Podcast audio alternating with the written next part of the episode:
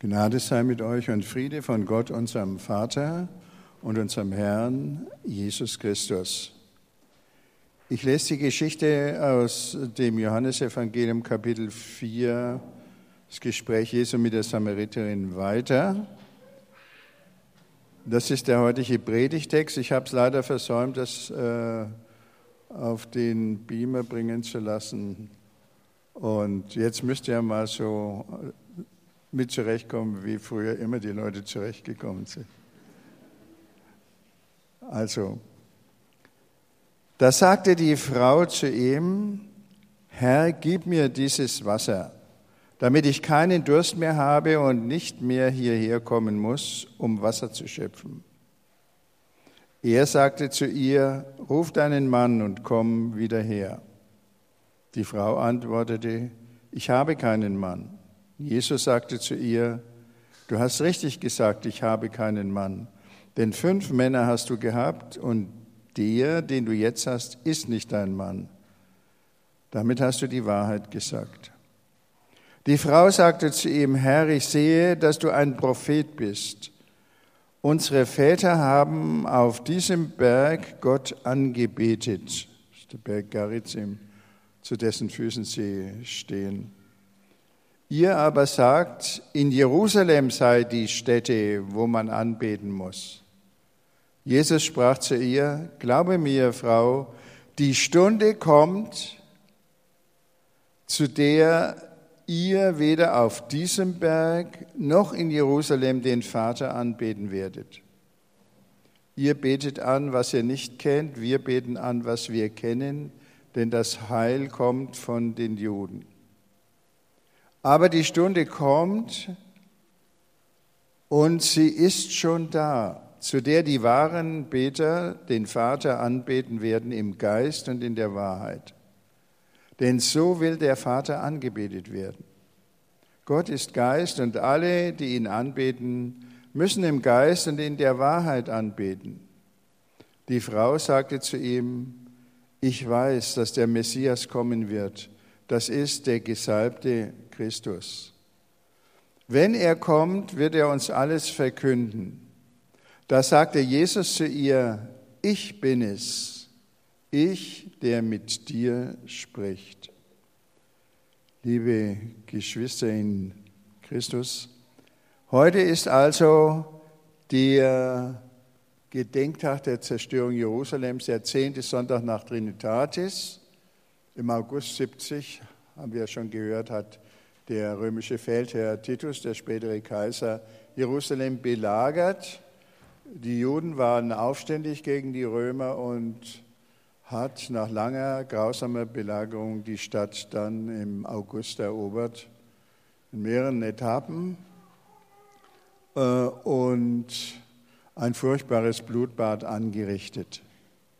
Ähm, wir sind also angehalten, von den kirchlichen Ordnungen über, darüber nachzudenken und auch über das Verhältnis von Juden und Christen im Allgemeinen. Das ist ja ein durchaus umstrittenes Thema, auch in der evangelischen Kirche. Hier ist der Anlass, deswegen hat man diese, diese Geschichte mit der Samariterin ausgewählt, der Satz, das Heil kommt von den Juden. Das ist allerdings äh, ein eher beiläufiger Satz. Wir werden gleich sehen, dass das, äh, wie, wie das zu verstehen ist. In der Evangel die evangelische Kirche tut sich äh, zurzeit irgendwie schwer mit diesem Thema. Ähm, Gerade die evangelische Kirche in Deutschland sagt eben nach dem schrecklichen Morden des Holocaust, verursacht durch das Nazi-Deutschland, bei dem sieben Millionen, äh, sechs Millionen Juden umgekommen sind, äh, könne man überhaupt nicht mehr äh, Judenmission, wie das früher immer war, in den ganz vergangenen Jahrhunderten betreiben, sondern wir sollen die Juden so lassen, wie sie sind. Äh, es ist allerdings äh, sehr fraglich, ob äh, diese Meinung stimmt. Übrigens auf den Kirchentagen ist es den messianischen Juden, also den christusgläubigen Juden, verboten, überhaupt aufzutreten. Und ähm, wenn man das Neue Testament unvoreingenommen liest, und das sollte man tun, dann ergibt sich von dort eine ganz andere Botschaft, denn Paulus war Jude und hat Juden bekehrt und zu Christus gerufen und die anderen Apostel natürlich auch und Jesus auch, wie wir hier auch sehen. Also das ist das eine. Auf der anderen Seite äh, steigt in unserem Land äh, trotzdem wieder der sogenannte Antisemitismus, die Judenfeindlichkeit. Äh, vor, in der letzten Woche hatten wir erst äh, Meldungen darüber, dass die Bischöfe von Bamberg und Würzburg zwei Priesteramtskandidaten aus dem Priesterseminar verwiesen haben, weil sie hässliche KZ-Witze äh, erzählt haben. Und das äh, passt überhaupt nicht äh, zu dem Beruf eines Priesters. Äh, aber auch in der übrigen politischen Öffentlichkeit äh, steigt diese Antipathie wieder, diese verheerende, äh, die man schon bekämpfen sollte. Eine andere Sache ist, dass zurzeit auch in den USA der Präsident Vertreter des Staates Israel und der Palästinenser eingeladen hat, um nach drei Jahren wieder Friedensgespräche aufzunehmen. Ähm, ob die Palästinenser äh, nicht mit den Israelis ein vernünftiges Zusammenleben äh, vereinbaren könnten. Das ist eine wahnsinnig schwere Sache, fast aussichtslos wenn man die Siedlungspolitik des israelischen Ministerpräsidenten Netanyahu anschaut oder auch die Attentate, die von den Palästinensern immer wieder ausgehen. Aber äh, nicht, nichts zu tun ist noch schlimmer, als das Unmögliche zu probieren. Insofern hat der Präsident Obama schon recht, wenn er alles daran setzt, die zwei streitenden Parteien an einen Tisch zu kriegen. Übrigens, das ist ja auch genau die Konfrontation, die hier, der hier Jesus schon begegnet. Äh, in Israel heißt äh, das Westjordanland, wo die Palästinenser wohnen, Samaria. Und dazwischen sind die israelischen Landesteile Judäa im Süden mit Jerusalem als Hauptstadt und Galiläa am See Genezareth. Ähm,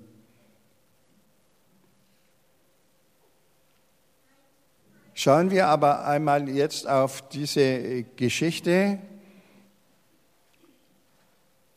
Da ist zunächst einmal vorbildlich, dass Jesus einfach das Gespräch mit der Samariterin überhaupt anfängt. Die Samariterin weist ihn schon darauf hin und sagt, ihr Juden äh, äh, seid, ihr lebt ja in Feindschaft mit uns Samaritern. Äh, wie kannst du da ein Gespräch äh, anbeginnen? Äh, außerdem war es eine merkwürdige Angelegenheit, wenn ein jüdischer Mann eine fremde Frau anspricht. Das hat sich damals eigentlich nicht gehört. Jesus überschreitet also Tabugrenzen durch das Gespräch mit der Samariterin äh, und äh, er ist darin äh, vorbildlich, denke ich. Das Zweite ist, die Samariterin hat zwar nicht verstanden, was Jesus mit dem lebendigen Wasser, das er ihr geben will, gemeint hat, aber ihre Neugier steigt jetzt ganz gewaltig, als äh, er sagt, hol deinen Mann Und sie sagt, äh, ich habe keinen Mann. Und er sagt ihr auf den Kopf zu, fünf Männer hast du gehabt und der, den du jetzt hast, ist nicht dein Mann. Da ist sie total geblättet und aber auch neugierig geworden. Wie kann dieser fremde Mann das wissen? Das muss ein Offenbarungswissen sein, das von Gott kommt. Und das nimmt sie so in Anspruch, wenn der Mann äh, verbindlich äh, und genau den Willen Gottes kennt, dann muss er doch auch was zu sagen haben zu den großen Problemen, die die Samariter mit den Juden haben. Und deswegen kommt sie jetzt sogleich auf diese Frage äh, mit der an, wahren und richtigen Anbetung Gottes zu sprechen. Das ist also nicht nur so eine theologische Diskussion, die äh, belanglos ist, sondern das ist auch eben höchst politisch und das berührt das Leben der Menschen in diesem Land ganz tief. Und jetzt müssen wir einmal äh, ins Auge fassen, was war denn mit den Samaritern äh, gewesen, woher kamen sie und welches Verhältnis hatten sie zu den Juden. Vor dem Jahr 700 vor Christus haben die Assyrer das Nordreich Israel, weil es eben sich gegen den assyrischen König erhoben hat, äh, zerstört und große Teile der Bevölkerung der zehn Stämme Israels weggeführt. Und in dieses äh, halb unterbevölkerte Land haben sie dann fremde Völkerschaften angesiedelt. Die haben sich im, im Lauf der Zeit mit den Rest-Israeliten oder ja, Juden darf man nicht sagen, weil es nicht vom Stamm Juda waren, äh, verbunden und vermischt und haben eine eigene Religionsgemeinschaft gebildet, die Samariter. Die haben die ersten fünf Bücher Mose äh, als verbindliche Offenbarung Gottes anerkannt und danach gelebt, aber die übrigen Bücher des Alten Testamentes galten bei ihnen nicht wie eben bei den Juden. Die Juden haben die ja, dann haben die Samariter äh, wahrscheinlich in der Zeit Alexanders des Großen, äh, so 320 vor Christus, auf dem Berg Garizim einen Tempel gebaut, wo Opferkult stattgefunden hat. Ähm, und diesen Tempel hat der jüdische Hohepriester Johannes Hyrkanos im Jahr 128 vor Christus zerstört. Und das war natürlich der große Streitpunkt, das Unrecht, das äh, den Samaritern widerfahren ist. Aber im Alten Testament heißt es, der Tempel in Jerusalem hat eine Monopolstellung, nirgends anders darf man opfern. Und deswegen waren diese theologischen Streitigkeiten, die Juden haben die Samariter nicht als wahre Nachkommen Abrahams angeschaut und äh, sie benachteiligt und bekämpft, wo es nur ging. Und das ist also diese Ausgangslage. Und deswegen, die Samariter übrigens haben diese Tempelruine weiter benutzt und äh, haben wahrscheinlich dort auch Opfer abgehalten, sind nicht nach Jerusalem gegangen, äh, wie die Juden das eigentlich gewünscht haben. Das also ist der Hintergrund. Und deswegen fragt sie, die, die, die Samariterin, was ist nun der richtige Ort der Anbetung? Wer hat die richtige Konfession? Das ist ungefähr so, wie wenn sich Katholiken und Protestanten darüber streiten, ob man einen Papst haben darf oder keinen braucht. Also so eine Art, ja im weiteren Sinn eine konfessionelle äh, Auseinandersetzung äh, und darüber kann es und hat es auch bei uns äh, schon in den vergangenen Jahrhunderten kriegerische Auseinandersetzungen und Unrecht gegeben, gegenseitig. Also das, das ist die, die Frage. Äh, Jesus gibt hier der äh, zwar den Juden recht, rein historisch gesehen, er sagt hier, das Heil kommt von den Juden. Die Juden haben eine unauslöschliche Rolle in der Heilsgeschichte Gottes mit den Menschen. Daran hält Jesus fest. Aber äh, das ist eigentlich jetzt bedeutungslos. Warum? Jesus sagt, die wahren Anbeter werden den Vater oder sollen den Vater im Geist und in der Wahrheit anbeten. Und da sind wir beim Zentrum äh, seiner Botschaft angelangt, den Vater äh, anbeten im Geist und in der Wahrheit. Äh, das äh, wichtigste Stichwort ist hier das Wort Vater. Die Samariter haben ebenso wie die Juden äh, Gott zwar als ihren Schöpfer und Herrn angesehen und sie waren oder wollten sein das Volk Gottes und die Diener Gottes, aber Gott ist nicht ihr Vater. Und Jesus sagt, das, was ihr bisher geglaubt habt, sowohl was die Juden geglaubt haben, wie das, was die Samariter glauben, ist überholt. Und zwar jetzt, in dieser Stunde. Warum? Weil er gekommen ist und weil er da ist. Den Vater anbeten im Geist und in der Wahrheit. Und Jesus sagt hier, ich bin es, der mit dir spricht. Das erinnert uns an die sieben Ich bin-Worte im Johannesevangelium. Zum Beispiel, dass Jesus sagt, ich bin der Weg und die Wahrheit und das Leben. Im Deutschen, in unserer Sprache, denken wir, wenn äh, von Wahrheit geredet ist, immer an eine Realität, die, die besteht oder Unwahrheit ist, wenn sie nicht besteht. Das ist etwas ganz Neutrales. Darum geht es nicht. Jesus sagt hier im Johannesevangelium, ich bin die Wahrheit. Er ist die Wahrheit in Person.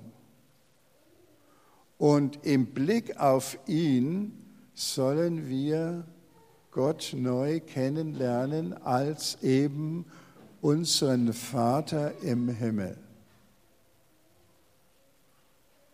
Das ist das Wichtige, dass wir das begreifen, dass wir, äh, es wird also auch im, in der Literatur äh, oft einfach falsch zitiert, zum Beispiel in der Universität Heidelberg, da steht an einem äh, Seminargebäude, die Wahrheit wird euch frei machen.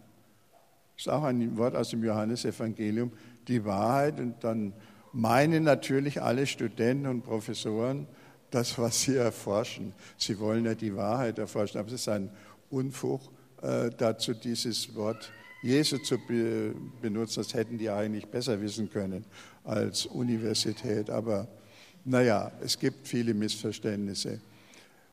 Jesus ist in Wahrheit, äh, ist die Wahrheit in Person. Und ihn anzubeten im Geist und in der Wahrheit bedeutet, zu erkennen, dass er der Sohn Gottes ist. Äh, und das wird geschenkt durch den Heiligen Geist. Das ist, das ist die Botschaft. Das wird, diese Verbindung äh, wird hier zweimal äh, ganz feierlich ausgesprochen im Text, im Geist und die wahren Anbeter. So will Gott angebetet werden. Wir können Gott nicht erkennen durch sagen wir mal, die neutrale Wahrheit, meinetwegen der Naturwissenschaft, weil unser Verstand zu klein ist. Wir haben immer nur ganz kleine Anteile dieser Wahrheit, die wir begreifen können, aber nie die ganze Wahrheit.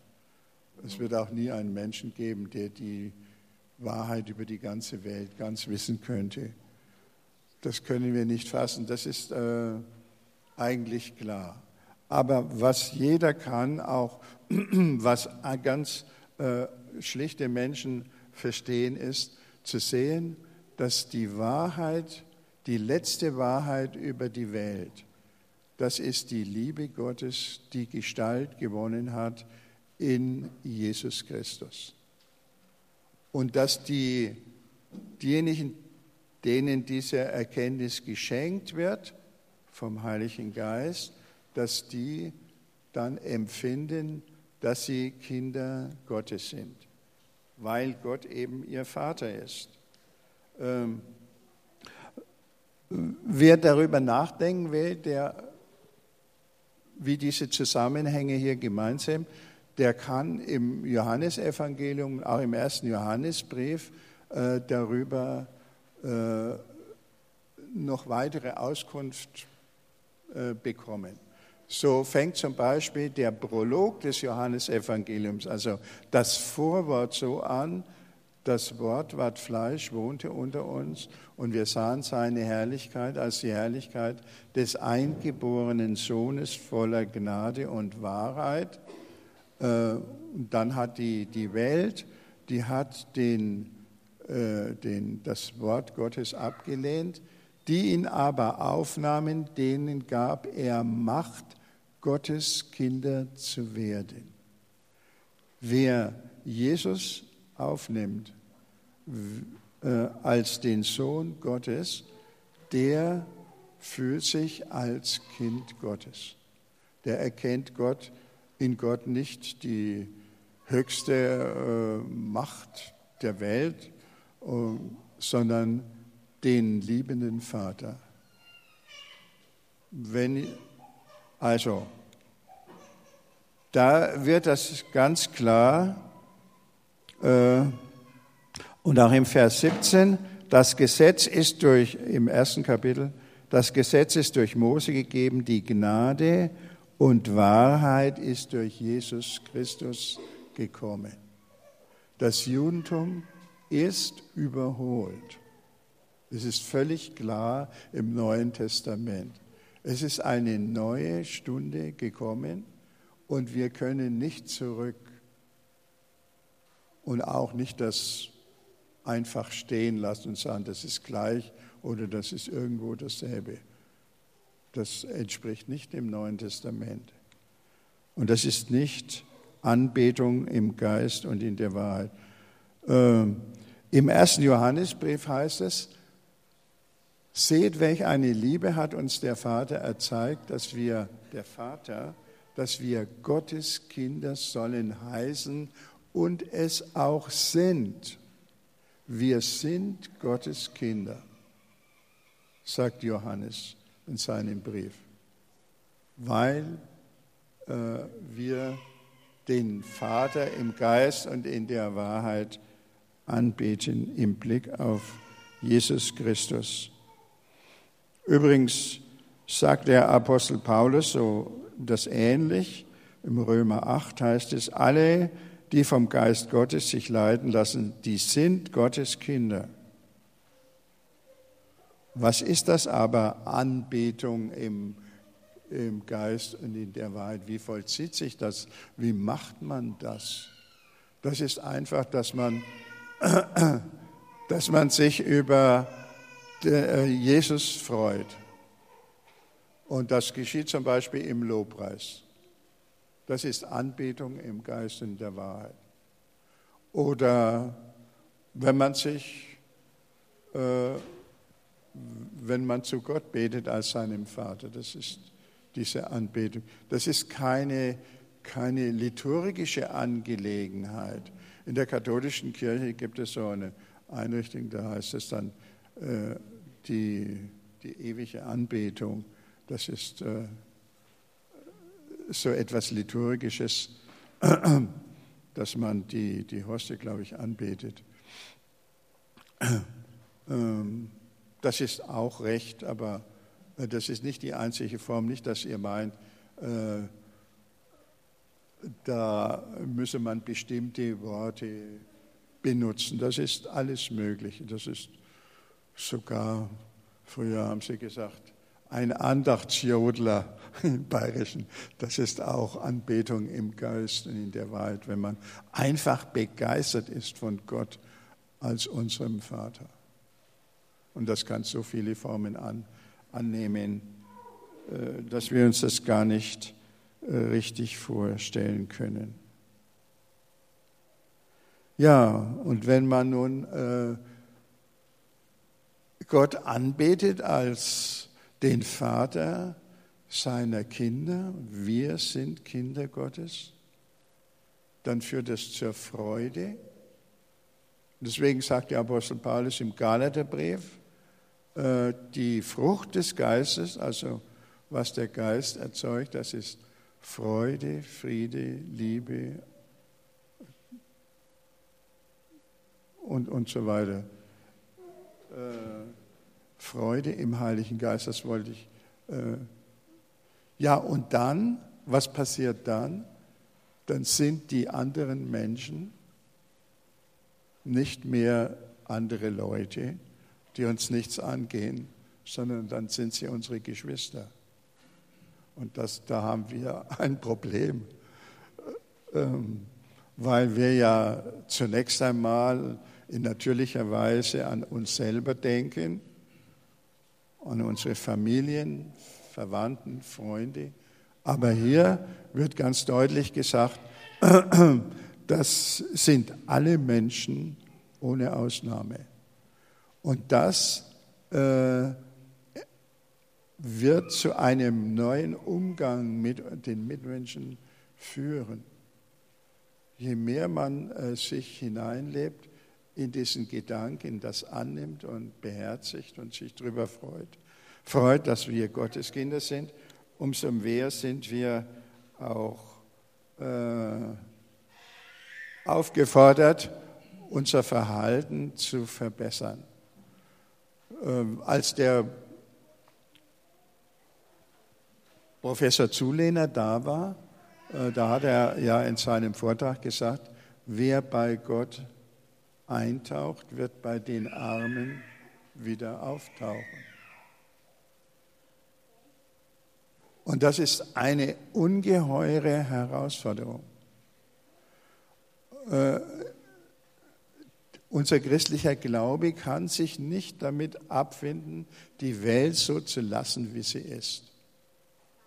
Und das äh, fängt bei uns an. Und wir jetzt, wenn wir an den Anfang unserer Überlegungen zurückgehen, äh, mit der Zerstörung Jerusalems, ihr erinnert euch, als äh, Jesus äh, im Prozess war vor den Pilatus, da wollte doch der Pilatus Jesus freigeben, weil er erkannt hat, der Mann ist unschuldig im Sinn der Anklage, das ist kein Aufrührer, und hat ihn dann dem Barabbas gegenübergestellt und die Juden gefragt, wen sie wollten, und sie riefen Barabbas. Sie wählten mit Barabbas die Feindschaft gegen Rom, denn das war ein Terrorist, wie man heute sagen würde, und ein fanatischer Freiheitskämpfer. Und das, und Jesus hat noch zuvor, als er noch frei war, über die Stadt Jerusalem geweint. Als er am Palmsonntag eingezogen ist, hat er auf den Öl, vom Ölberg die schöne Stadt gesehen und hat geweint und gesagt, es wird kein Stein auf dem anderen bleiben. Und so ist es auch gekommen. Hätten die Juden damals Jesus anerkannt als den Messias, wäre das nicht nötig gewesen. Hätte es keinen Krieg gegeben, aber äh, das musste wohl so kommen. Und so ähnlich ist es natürlich auch jetzt, wenn wir an die Verhandlungen denken, die die Amerikaner da initiiert haben zwischen den Palästinensern, den Vorfahren der Samariter, äh, den Nachkommen der Samariter und den, den Israelis. Ja, an sich sagt jeder politisch denkende Mensch, ist völlig aussichtslos. Wie soll das gehen? Aber wir sollten, ja, wenn etwas aussichtslos ist, dann sagen wir immer, da kann man nur noch beten. Das sollten wir wirklich tun. Ne? Heute äh, für diese Verhandlungen beten, dass sich vielleicht doch was bewegt und dass sie wenigstens ein politisches äh, Auskommen miteinander finden. An sich könnte man ihnen sagen, hört mal zu, ihr Palästinenser und, und Juden, ihr seid doch Kinder Gottes. Wir Christen können das und sollten es ihnen sagen und nicht nur irgendwelche juristischen äh, Verträge aushandeln. Wir sollten es sagen. Und außerdem können die sich selber sagen, sowohl Moslems wie Juden sagen, wir stammen vom Abraham ab. Da sollen sie sich doch auf dieser Basis einigen. Und ihr denkt vielleicht, das ist völlig verrückt, aber ich glaube nicht, dass das so verrückt ist. Äh, und ja, was mir Hoffnung macht heutzutage ist der neue Papst, der ist ein engagierter Nachfolger Jesu. Äh, und ich denke, der bleibt da dran und er wird neue Schritte gehen und das ist ungefähr die gleiche Situation wie damals mit dieser äh, Jesus und der samaritischen Frau. Jesus sagt, du musst nach vorwärts gucken. Das, was gewesen ist zwischen Juden und Samaritern, das ist passé. Das ist beides nicht richtig. Wir, ihr müsst äh, Gott anbeten im Geist und in der Wahrheit als äh, Christen. Und das, denke ich, wird der Franziskus äh, äh, durchsetzen. Es hat in den vergangenen Jahrzehnten immer wieder äh, Besprechungen gegeben zwischen zum Beispiel lutherischen Theologen und katholischen. Und das ist auch ganz gut so, dass sie das machen. Nur äh, wenn, wenn diese Theologenkommissionen herausbringen wollen, wer jetzt Recht hat oder wer mehr Recht hat, äh, dann können die das tun. Das ist eine eher kirchengeschichtliche Angelegenheit. Das bringt für die Christen eigentlich ziemlich wenig oder fast nichts. Äh, was notwendig ist, dass man gemeinsam auf den einen Herrn Christus zugeht. Und dann ist man beieinander. Könnt ihr euch das so vorstellen, so grafisch, da ist ein Punkt in der Mitte und in einem Kreis verschiedene Punkte. Und wenn alle zur Mitte gehen, kommen sie sich näher. Und dieser Gang zur Mitte, der ist uns, denke ich, aufgetragen. Und da wird sich, denke ich, ganz viel bewegen. Und ich denke, dass die Christenheit, die westliche Welt, äh, den nichtchristlichen Völkern äh, kein, äh, nicht, keine gute, keinen guten Ratschlag geben kann, wenn sie an ihrem eigenen Glauben vorbeigehen, sondern das, was die Probleme lösen wird, ist die Liebe. Und die ist erschienen, hat Gestalt gewonnen in Jesus Christus. Und zum Abschluss ich, lese ich euch aus dem ersten Johannesbrief noch vor. Gott ist die Liebe und wer in der Liebe bleibt, der bleibt in Gott und Gott in ihm. Furcht gibt es in der Liebe nicht, sondern die vollkommene Liebe vertreibt die Furcht. Wer sich fürchtet, dessen Liebe ist nicht vollendet. Wir wollen lieben, weil er uns zuerst geliebt hat. Wenn jemand sagt, ich liebe Gott, aber seinen Bruder hasst, der ist ein Lügner. Jeder, der glaubt, dass Jesus der Christus ist, stammt von Gott. Und jeder, der den Vater liebt, liebt auch den, der von ihm stammt. Wir erkennen, dass wir die Kinder Gottes lieben, wenn wir Gott lieben und seine Gebote erfüllen.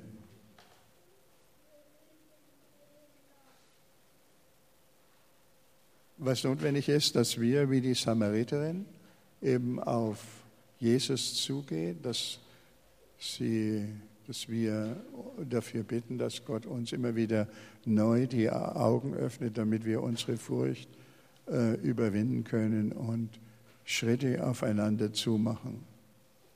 Und ich denke, das kann noch sehr aufregend werden in den nächsten Jahren. Und wir sind dazu berufen, die Boten des äh, Sohnes Gottes zu sein und die Botschaft von der Kindschaft Gottes überall hinzutragen in der Welt. Amen.